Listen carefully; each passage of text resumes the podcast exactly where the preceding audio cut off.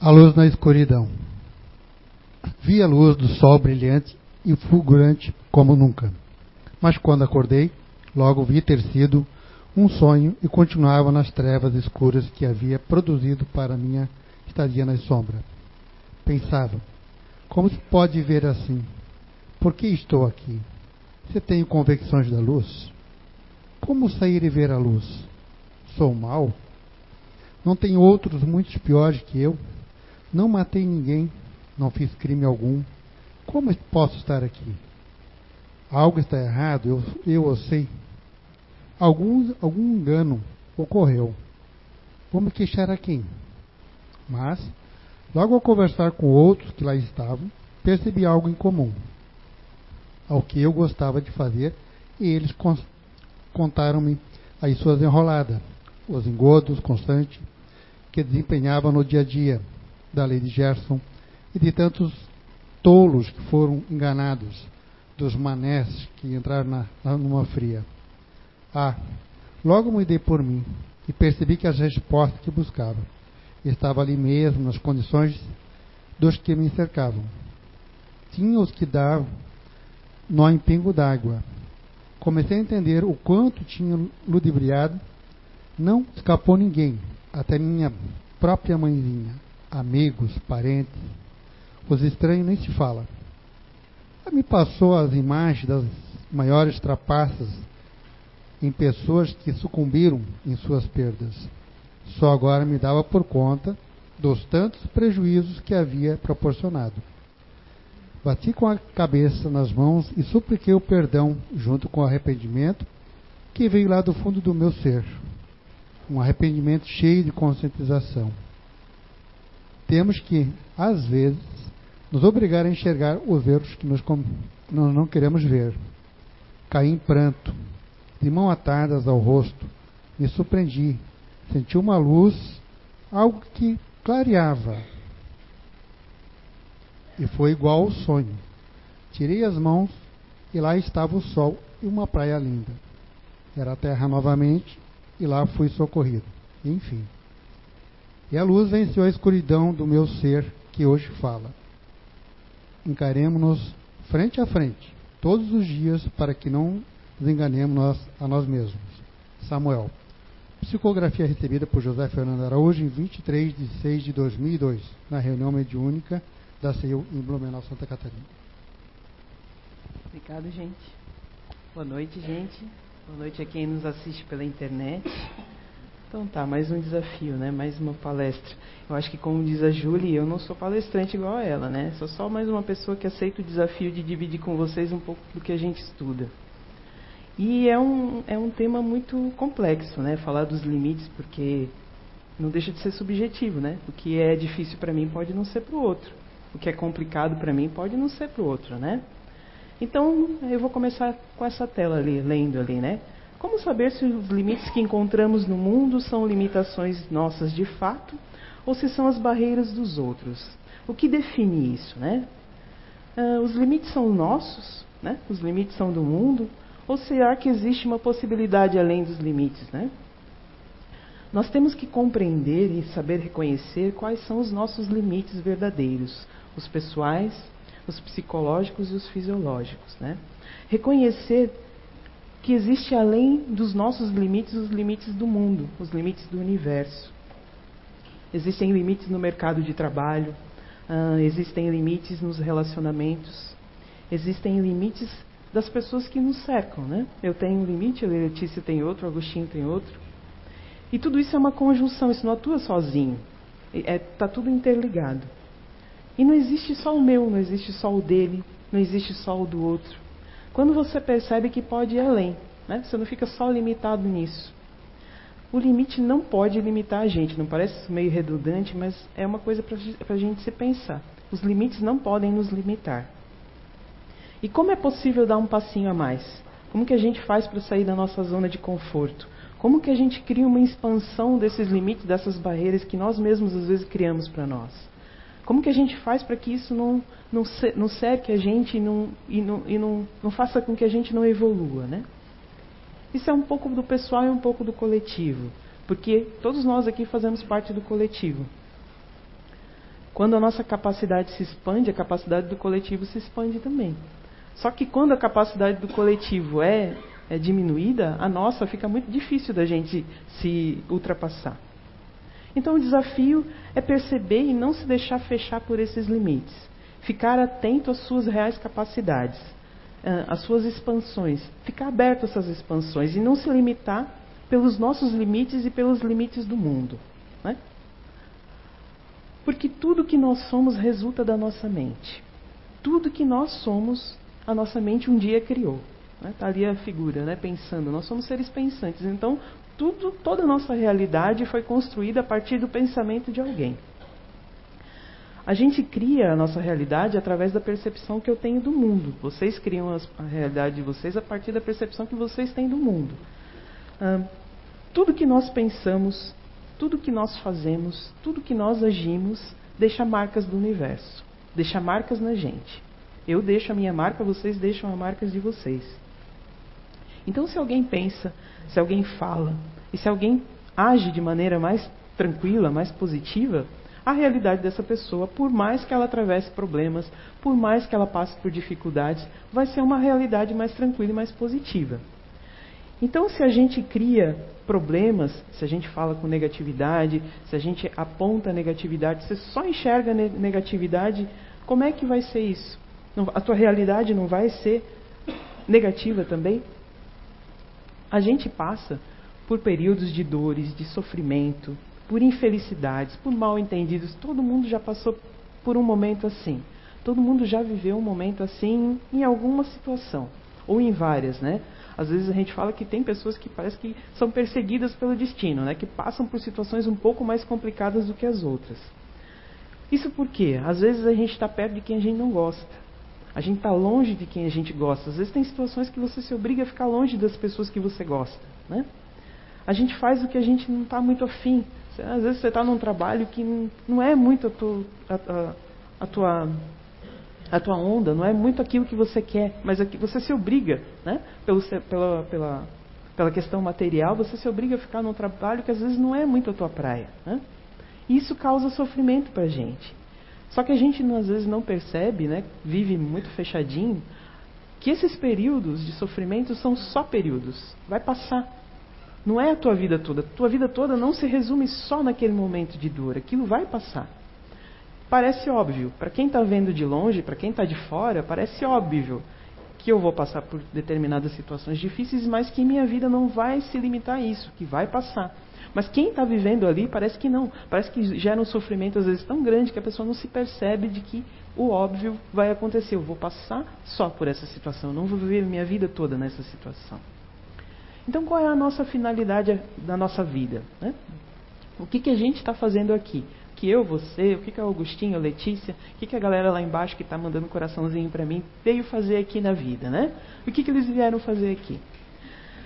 Ah, a gente passa sim por períodos conturbados, né? Mas o que, que a gente veio fazer aqui? Qual é a nossa fina... O que, que a gente veio aprender nesse mundo? Eu tava, a gente quando recebe uma palestra, né, tem que pesquisar, estudar e, e coincidiu de eu estar lendo aquele livro do Alexandre Caldini, a visão é, a visão espírita, a visão da, da, do espiritismo na vida moderna. Então ele fala sobre é, aspectos da doutrina espírita e linka com temas atuais da nossa realidade, que casa muito com, com limitações.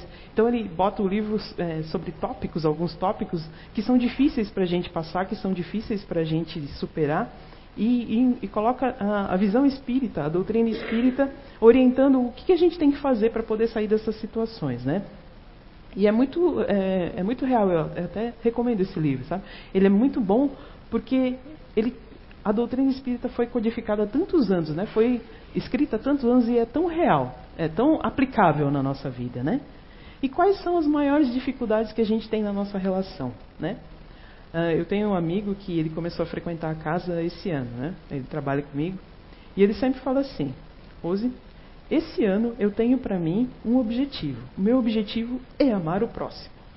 Mas o meu maior obstáculo é o próximo. A gente. É, ele fala isso, né? Eu, eu, dou, eu dei essa risada que vocês deram, né? Eu falo para ele, realmente, né? O maior realmente obstáculo é o próximo. E a gente ri, sabe por quê? Nesse tom de brincadeira, Porque é um fundo de verdade, né? A gente quer se modificar, a gente quer se melhorar o tempo todo, né? Pelo menos a gente fala isso. Mas quando a gente encontra a contrariedade do outro, quando a gente encontra obstáculo no outro, tudo aquilo que a gente acha que já melhorou vai por água abaixo. E todo aquele homem velho, todas aquelas mazelas, tudo aquilo que a gente achou que já superou, volta com carga máxima, né? Então é só você ser contrariado em algum pontinho que aquela ferinha, né, aquela coisinha ruim que você tenta esconder, que você achou que já dominou, volta, né? Então ele, é muito, ele foi muito feliz em colocar essa, falar isso para mim, que eu fiquei pensando, tá, mas ele tem, realmente ele tem razão. Eu quero sim amar o próximo, mas eu quero que o outro seja bonzinho, né? Que faça tudo o que eu quiser. Né? Só que não é assim. Né? Então como é que a gente veio parar nesse mundo, né? A vida antes da vida.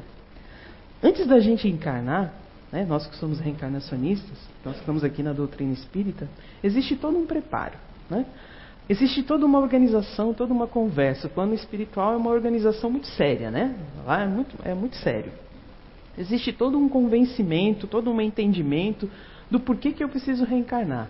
Minha mãe falou, me deu, contou um segredinho aqui que disse que eu pedia para morrer. Numa palestra ela falou, né, que uma das filhas dela que pedia para morrer era eu eu era pequena e eu rezava, eu pedia para morrer não porque eu não gostava da minha família, mas que eu achava, meu Deus, elas são muito diferentes de mim. Eu era pequenininho, eu lembro de uns 7, 8 anos. Eu era pequenininho, eu falava, meu Deus, eu, eu ficar aqui, elas fazem muito barulho. Eu, eu, é, eu gostava de ficar quietinha, então eu pedia para morrer não porque eu não gostava, mas porque talvez eu era criança e ainda sentia saudade do que eu, do, do que eu tinha lá do, do outro lado. E minha mãe, muito muito sábia, ela me distraía e eu, eu nunca tentei contra a minha vida, mas a minha vontade era não ficar ali. Né? Então, por quê? Ah, tem toda essa negociação, né? Vamos dizer que nós aqui somos espíritos. Não, somos espíritos, claro. Mas vamos dizer aqui que nós vamos reencarnar. Eu, a Letícia e o Agostinho aqui, nós vamos reencarnar. Só que a gente tem uma situação muito estranha né, no nosso passado. Nós vivemos uma coisa muito ruim. E a gente sabe que a história da humanidade, ela não é tranquila, né? Se a gente pegar é, filmes antigos, ou filme de época, ou filme da Idade Média, a gente vai ver que a galera era ruim. Né? Eles não eram bonzinhos. Só que não é eles que não eram bonzinhos. A gente faz parte dessa história. Né? Se nós estamos reencarnando, se nós estamos aqui de novo, a gente fez parte daquela história. Né? Então nós somos aquelas pessoas que invadiram, nós somos aquelas pessoas que roubaram, que escravizaram, que torturaram, que violentaram. Né?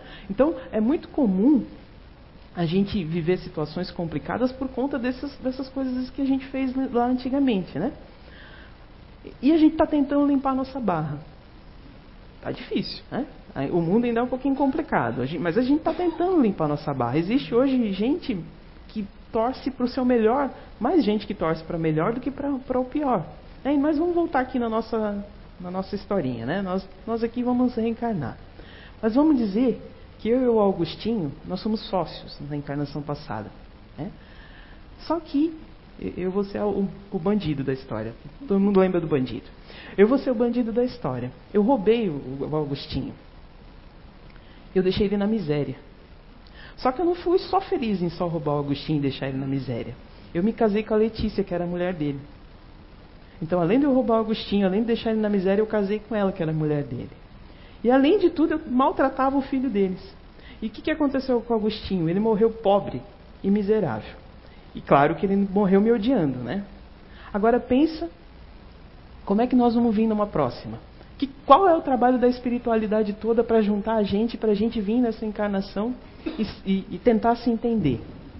E aí eu vou dizer uma coisa que às vezes a gente não fala, eh, não fala, não fala muito claro, né? Qual é uma das máximas do aborto? A gente não falou aqui, a gente não, não, não, contou a história de que nós, fomos, nós passamos por tudo isso e a gente se combinou de vir junto. E o Agostinho ainda falou assim: Olha, eu não confio muito nela, não. Mas eu vou reencarnar com ela porque a espiritualidade quer juntar a gente para a gente tentar ser irmão e, e, e, vencer essa animosidade que eu tenho com ele, o que ele tem comigo, para a gente tentar reverter essa história. E aí o que, que acontece?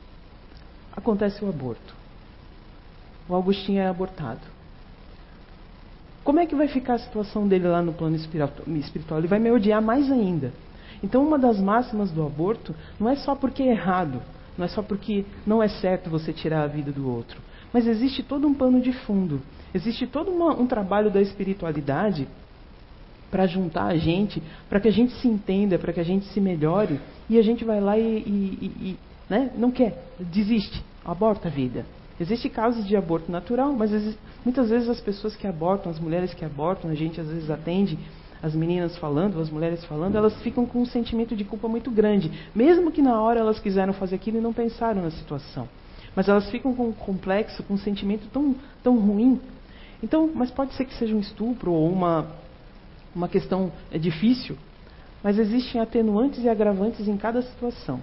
Né? O que a gente tem é que tentar evitar ao máximo chegar nesse ponto. Evitar, é tentar ao máximo fazer é, esse aborto.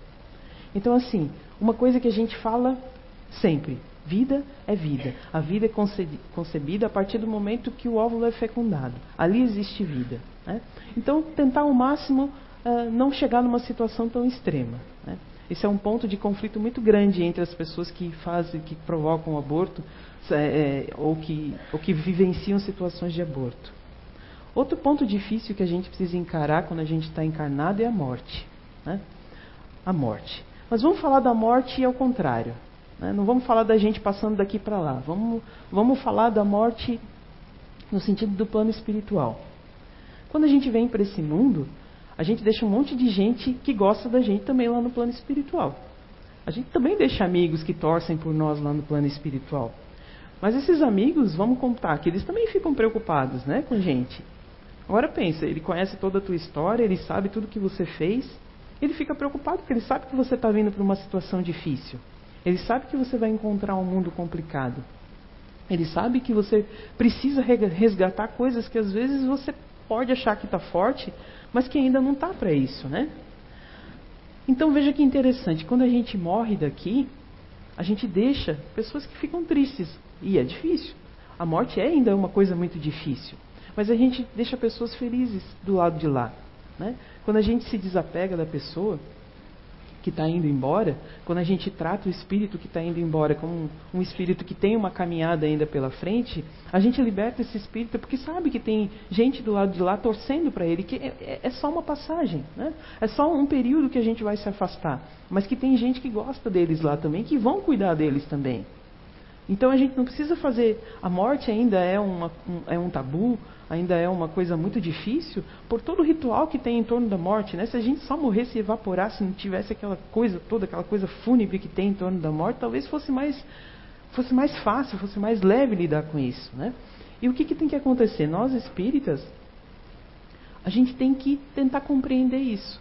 Né? A gente sabe, a gente vai chorar de saudade, a gente vai sentir a morte, mas a gente tem que ver de forma mais leve, porque a gente tem a certeza de que existe um mundo depois da morte e que tem pessoas que, do mesmo jeito que eu gosto, gostam da pessoa que está indo, né?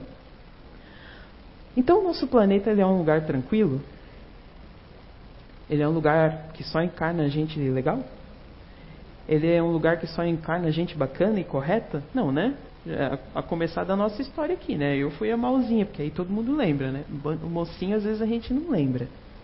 Então a gente sabe que o nosso planeta, a gente vem aqui para aprender, né? Aqui o nosso planeta, muitas vezes eles falam que é uma escola, que a gente vem para aprender.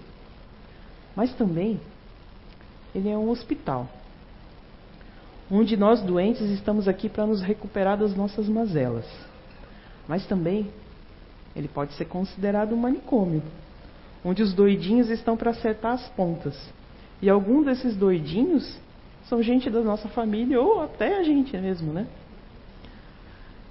E também é um presídio, onde a gente está encarcerado, no meu caso talvez, né? Porque eu pedia tanto para morrer quando eu era pequeno, que a gente está encarcerado para se emendar, para se acertar, para se, se policiar. Né? E isso é ruim? Não, não é ruim.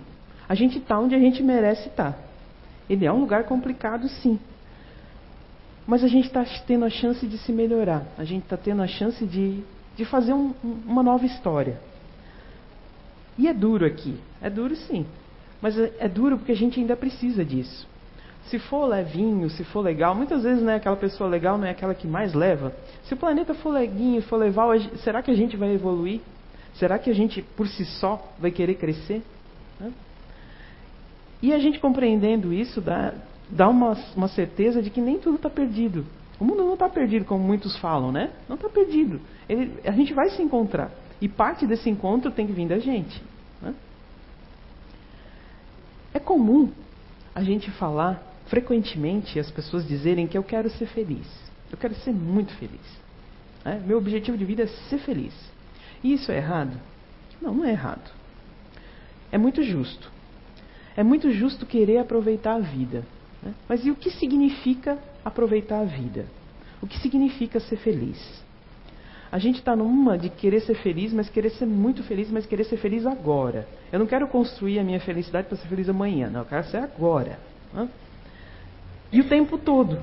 Só que isso não é possível. Porque, mais uma vez, né, slide anterior, nós estamos num planeta com várias pontuações um pouquinho negativas. Né? A gente ainda encontra coisas difíceis, a gente ainda tem obrigação, a gente ainda vai passar por desaforos, por contrariedades, e tudo isso é natural. Então, compreendendo isso, fica mais fácil a gente entender que não é só a minha vida que está complicada, é a de todo mundo. A gente é, às vezes associa riqueza à felicidade. Não, às vezes as pessoas que têm um pouco mais de riqueza material são até mais infelizes do que quem não tem nada. Porque quem não tem nada não tem nada a perder. E quem tem muito tem muito a perder. E na visão deles, às vezes, a riqueza é tudo. Né? E não é. E a gente precisa sofrer para evoluir? Não.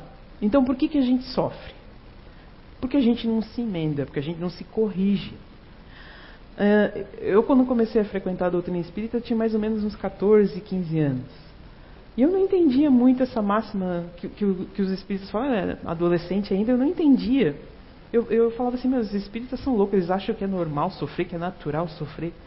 Mas depois eu, a gente vai amadurecendo, a gente não vê. O espírita não acha que é normal sofrer. O espírita compreende o sofrimento, como parte do estágio que a humanidade ainda está. Né? Então, no, no, no estágio que a gente está, o sofrimento ainda vai fazer parte da nossa vida. Quanto mais rebelde você for, mais o sofrimento vai vir para te corrigir. Outra dúvida recorrente que às vezes algumas pessoas falam é: eu posso ajudar meu pai, meu irmão, meu vizinho que está passando por determinada situação, sem se isso pode ser de repente o karma dele, ele tem que passar por isso para ser uma pessoa melhor? Gente, isso não existe. Né? A gente tem sim a obrigação de ajudar qualquer pessoa, inclusive a nós mesmos, desde que essa obrigação desde que essa ajuda seja feita com delicadeza, com caridade, sem invasão, né? sem expor a pessoa ao ridículo. Então ninguém precisa passar por nada. E a gente pode ajudar todo mundo. Ninguém tem karma nenhum aqui. Tá? Essa é uma frase bem legal.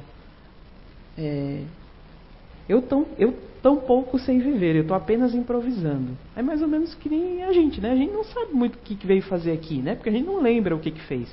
A gente pode ter mais ou menos uma, é, é, uh, uma inspiração ou, ou, uma tendência do, do, do, do que você foi por aquilo que você tem dentro de você, né? Se você fosse avaliar e olhar quais são seus, suas, suas, suas mazelas, suas piores mazelas, dá para mais ou menos imaginar aquilo que eu fui. Mas assim, ó, eu estou um pouco sem viver, eu vou imaginando, eu vou, vou tentando. A gente está todo, todo mundo está aqui tentando e errando, né? acertando e errando. Se não deu certo por esse caminho, vamos tentar por outro. A gente levanta, sacode e vai de novo, né? não pode parar. É, a gente pode fazer analogia mais ou menos como se fosse é, aquelas cercas elétricas que usam para orientar o gado. Né? Se ele encosta, ele leva um choquinho. Ele encosta de novo, ele leva outro choquinho. Então essa dor orienta o gado a ir pelo caminho certo. E essa é a dor na nossa vida. Né? Orienta a gente para ir pelo caminho certo. Se eu prejudiquei ele, eu sei que mais lá na frente eu vou, ser, eu vou sofrer a mesma ação. Né? Pode ser que não seja do mesmo modo, mas eu também me enquadro na lei de ação e reação do universo, eu não estou livre disso.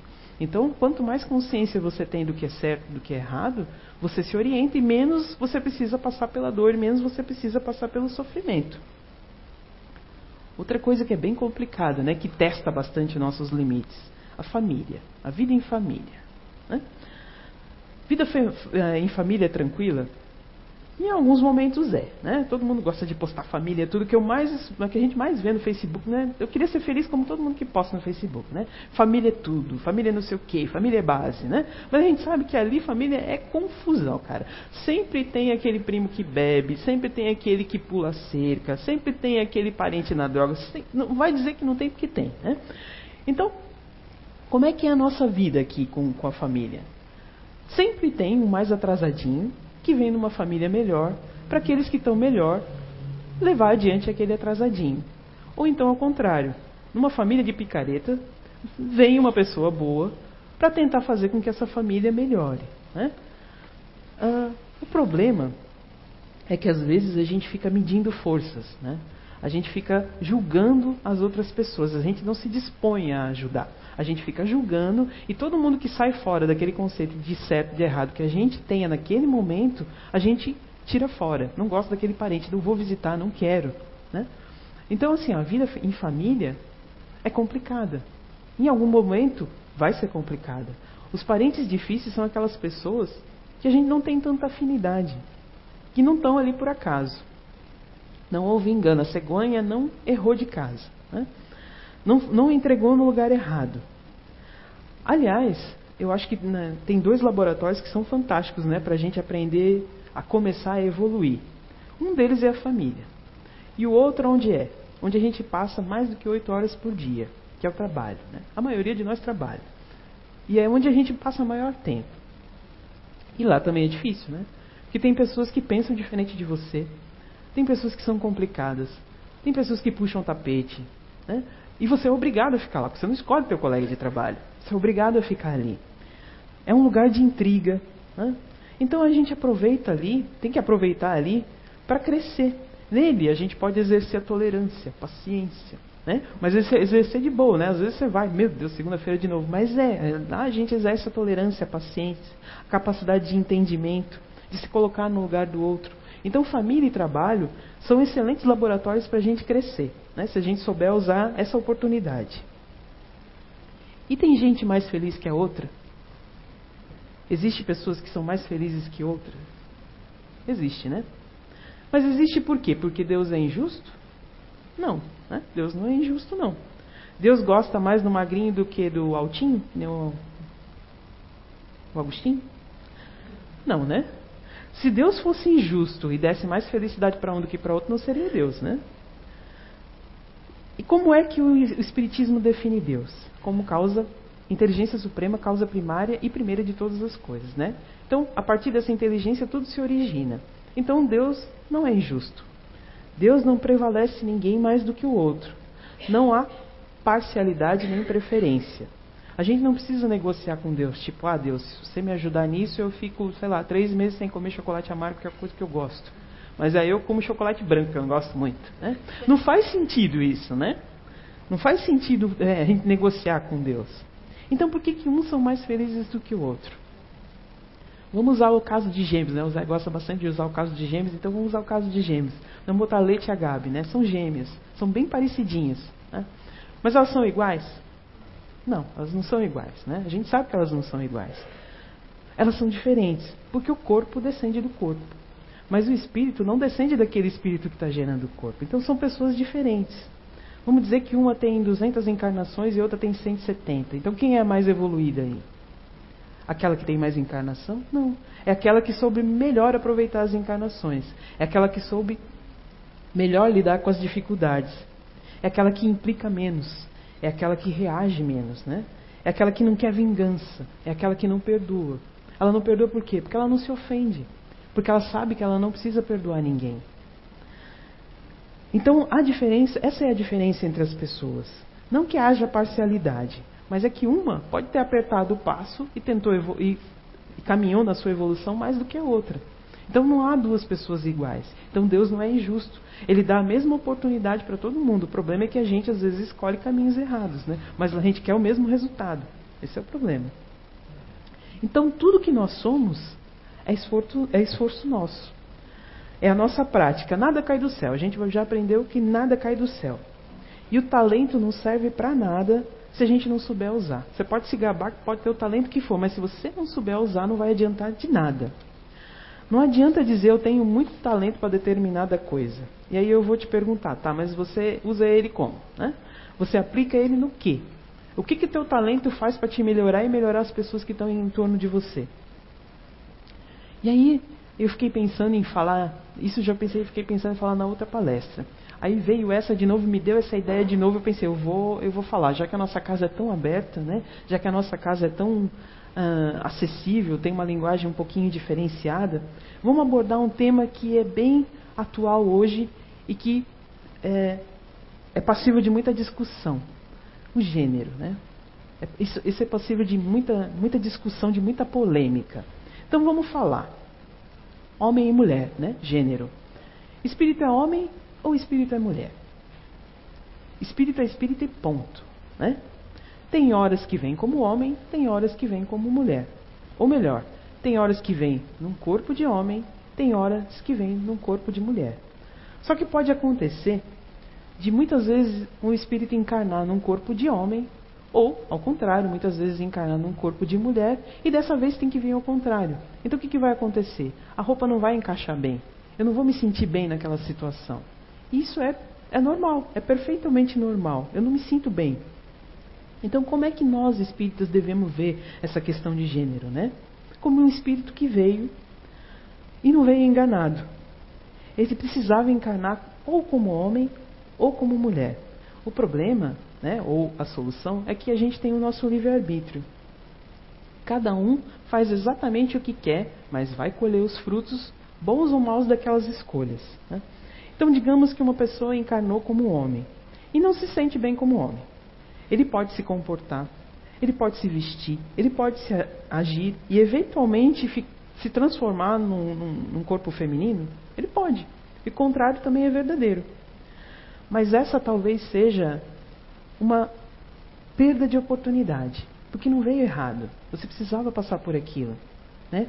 É, talvez se você não se aceitar no seu corpo e, e, e, quiser mudar e ter uma vida reta, ter uma vida digna, ter uma, uma vida sem, sem, sem sacanear ninguém, ter, ter uma vida certinha, você não vai colher muitos prejuízos disso. Não tem nada errado. Mas foi uma perda de oportunidade. Você precisava passar por aquela situação que você estava vivendo na época. Né? Então, do meu ponto de vista, é, uma, é a questão de gênero não, não merece tanto debate, tanto pre, preconceito. Né? O que a gente precisa ter é um entendimento. Eu preciso, como pessoa, passar por, aquele, por, aquele, por aquela experienciação. Então, se eu me nego a isso, é uma perda de oportunidade. Né? E outra coisa bastante delicada, né? Homossexualismo. Como é que a gente vê o homossexualismo?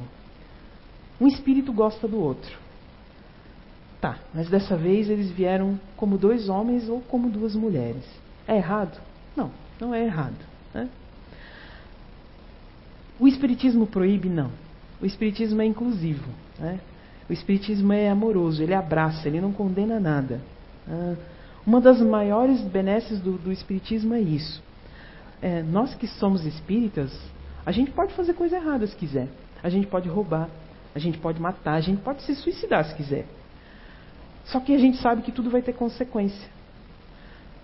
As nossas boas e más ações vão gerar consequência. E qual é a religião que abre um conceito tão grande a ponto de, de, de, de te dizer, a ponto de te expor, a ponto de te esclarecer de que você não precisa seguir rito, não precisa seguir dogma, não, seguir, não precisa seguir nada. Você só precisa saber que tudo que você faz é responsabilidade tua. O que acontece na tua vida provavelmente é consequência daquilo que você fez. Então, tem problema entre ter amor entre pessoas do mesmo sexo? Não tem. Tem amor, ponto. O problema não é o, o problema não é o amor, o problema é o comportamento. É a devassidão, é a agressividade, é, é chocar a outra pessoa. Esse é o problema. Né? Só que isso acontece só com o homossexual? Não, né? A gente sabe que uh, a promiscuidade heterossexual é muito bem aceita até. Né? É muito bem aceita. Todo mundo aceita de boas vezes. Né? Então, a gente tem que entender que se dois espíritos se amam, se respeitam, está tudo certo.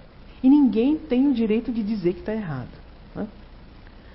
Outro ponto que testa nossos limites é isso aqui: casamento e divórcio. Talvez um dos pontos principais do casamento seja o ciúme, né?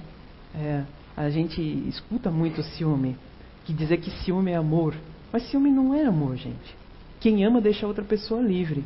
Quem ama não aprisiona. Vamos dizer que esse controle aqui é o amor da minha vida. Né? E eu sei que esses dois aqui estão de olho no meu controle. Então o que, que eu vou fazer? Eu vou colar esse controle na minha mão. Ninguém vai pegar. Mas eu estou vendo que vocês também estão de olho no meu controle, tá? Então o que, que eu vou fazer? Colo a minha mão nesse, no meu controle. Tá grudadinho em mim. Tá, mas e agora? Como é que eu vou fazer para beber água? E como é que eu faço para ir no banheiro? Eu já botei as minhas duas mãos aqui. Então ciúme é apego. Eu não posso me apegar ao objeto que eu amo. Eu tenho que deixar livre. Né? Então, dos, um dos principais pontos de discórdia numa união, com certeza, é o, é o ciúme. Mas eu vou, me atender, vou falar um pouquinho mais sobre o divórcio. Tem coisas que a gente precisa aceitar, que precisa insistir para conquistar. Mas tem coisas que a gente precisa desistir para não emperrar, né? Então eu, eu, posso dar meu depoimento, porque essa, essa, foi, essa foi a situação que eu tive que passar. Eu tive que desistir para não emperrar. Então como é que fica aquela máxima da que a gente sempre fala, né? Que Deus une, o homem separa. Se há amor, se duas pessoas se amam, se aquele amor que Deus unir, ninguém tem o direito de separar ninguém. Né? Mas se, já, se a relação já não está boa, se já não há respeito, né? não tem nenhum problema em separar. Porque não há mais amor. Às vezes não tem nem afeto. Né? Agora, o divórcio, a gente devia prestar aquela máxima, também prestar aquela máxima do divórcio. Né? Fora da caridade não há salvação.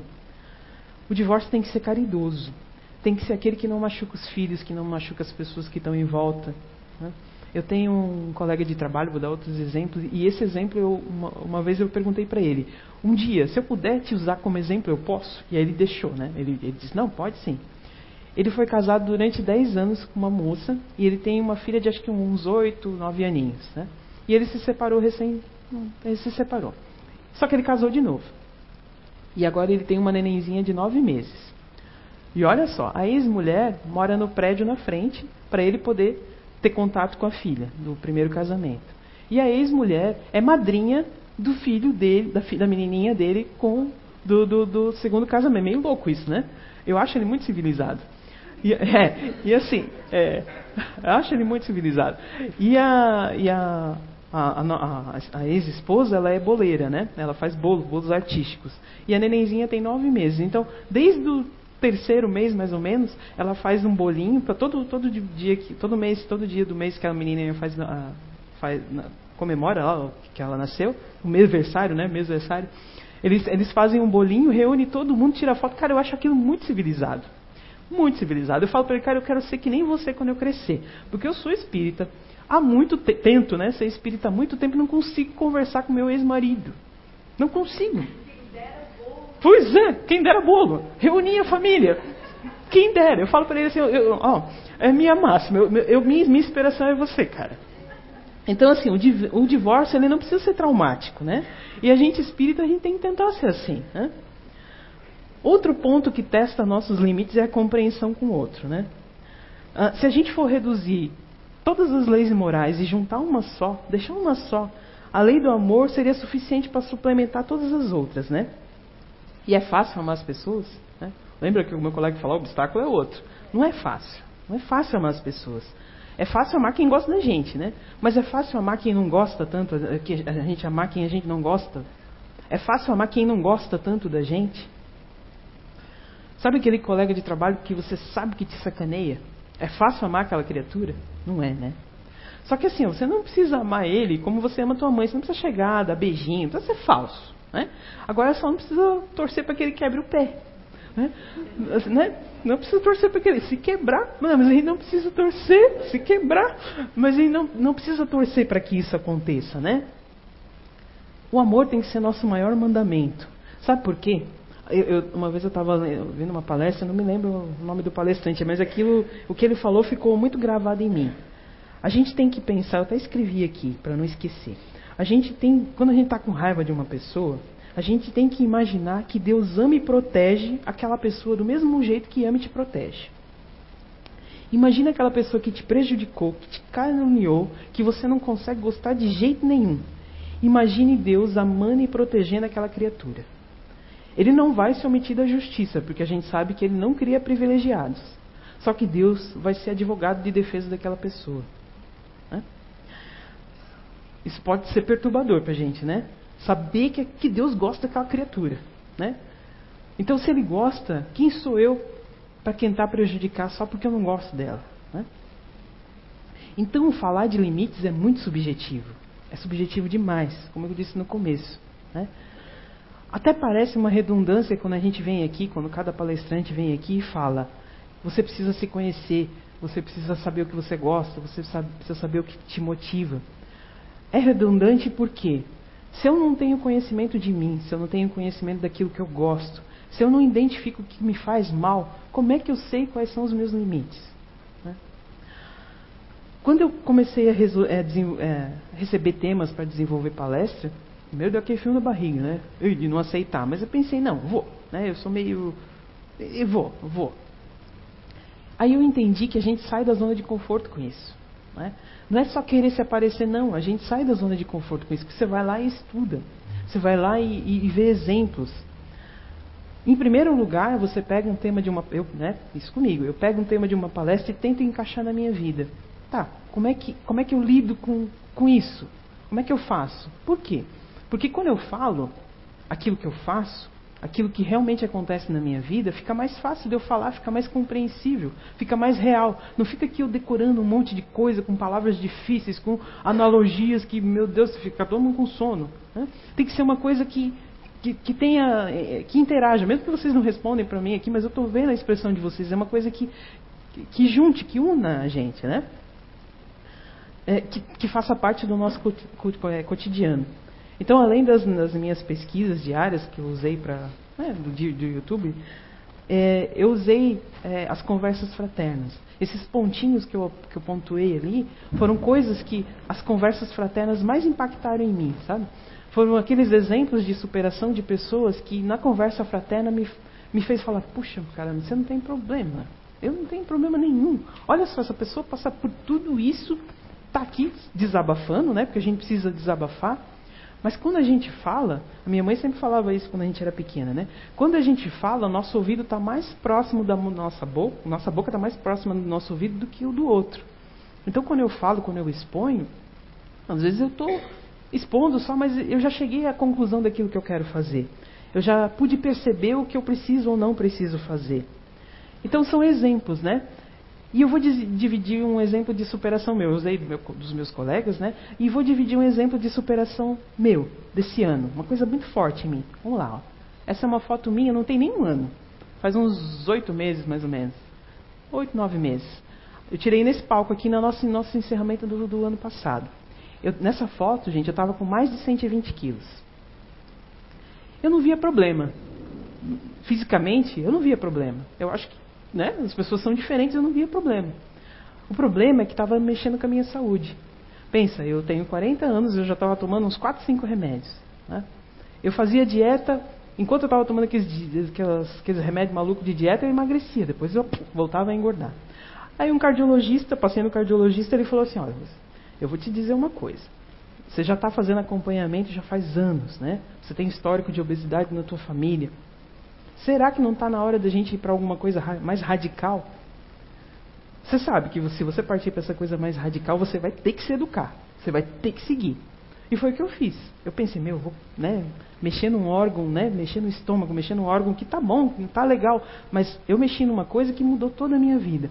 Eu olhando para mim como eu era antes, eu não via problema. Eu continuo bonitona do jeito que eu estou ali. Né? Eu tinha autoestima. Então, o problema não era a obesidade. O problema é o que acarretava da obesidade. Né? Então o que, que eu fiz? Eu fiz sim a cirurgia bariátrica, aí todo mundo, ah, mas foi pelo caminho mais fácil. Não foi, não. Não foi. Eu passei seis meses lá com consulta de psicólogo, de nutricionista, e fazendo teste para ver se eu não ia me matar, se eu não era maluca. Tudo isso a gente tem que passar. Aí depois faz, faz lá a cirurgia, que é, é, são furinhos só, é bem facinho, mas tem todo um procedimento depois, que 30, 30, 40 dias só tomando líquido. Quem é que fica 30, 40 dias só tomando líquido de boa? Né? E hoje tem, acho que 7, 8 meses, eu, eu não, não, faço muito contas, mas uns 7, 8 meses que eu fiz a cirurgia, eu fiz em fevereiro, eu como de tudo. Né? A, a, todo mundo quer comer junto comigo, porque eu como um pouquinho, então o pessoal quer sempre comer o resto da minha comida. Eu como de tudo, mas eu como. Você se educa, né? Aquela educação, eu sempre gostei de fruta, de verdura, disso, mas hoje eu preciso dar prioridade para isso, porque se eu não der, eu passo mal. Então a gente se educa. Então a gente saber dos limites. O meu limite, para mim, estava tranquilo. Né? E, e, claro que veio a autoestima. Hoje eu entro em roupa que eu não entrava. Né? Hoje eu calço sapato que eu não calço. Perdi todas as minhas roupas. Estou com uma pobreza. Tenho que comprar um monte de roupa. Mas eu não reclamo mais. Né? Quem né, comprar. Perdi toda a minha coleção de sapatos. Minha filha que está adorando, que ela catou tudo. Então, assim, quais são os limites de vocês? A gente tem que prestar atenção quais são os nossos limites e tentar superá-los, né? Não, não, não, não, ficar cercado nisso. Agora eu vou pedir para os meninos passarem um vídeo ali para a gente encerrar.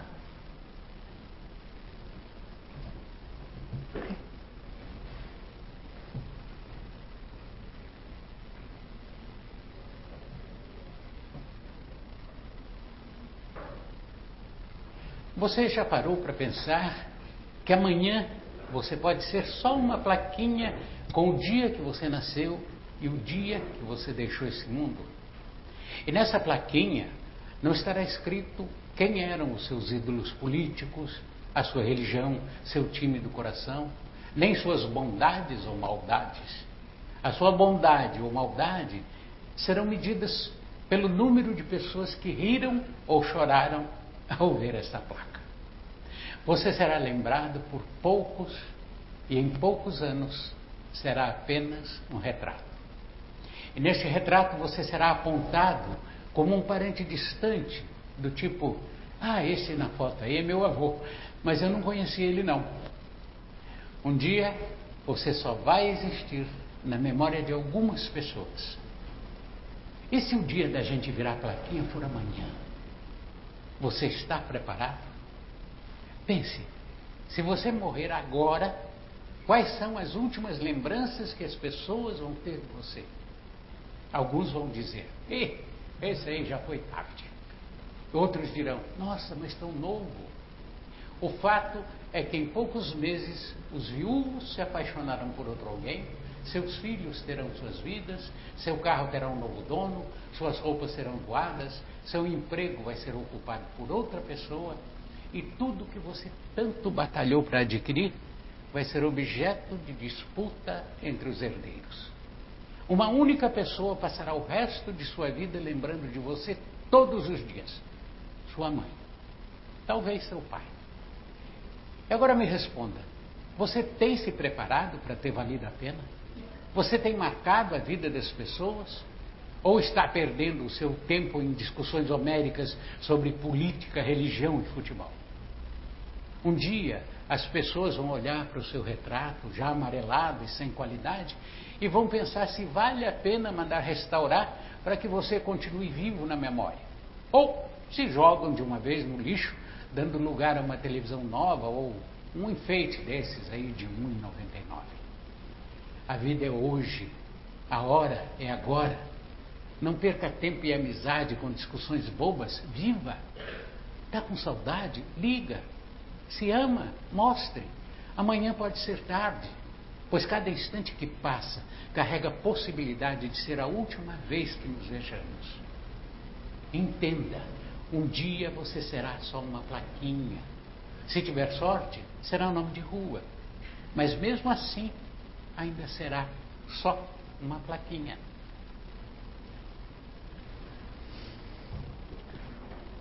Então, gente, para finalizar, é, quando, eu, quando eu coloquei ali a minha foto, não foi para me expor, é, no sentido de, de, de dizer, ah, eu sou o máximo, mas assim, ó, é, uma, é, uma, é uma superação minha, né? Porque eu sou uma pessoa muito discreta, eu não exponho, é, é muito difícil eu expor alguma coisa minha. Então, expor essa, essa, essa história minha foi, é, uma, é, uma, é uma superação. Então, eu convido vocês a fazerem superações também diárias, né? Então, eu espero que com essas poucas palavras eu possa ter contribuído para para o conhecimento ou para o engrandecimento de vocês de alguma maneira, né? Que tenhamos todos então uma boa semana. Obrigado.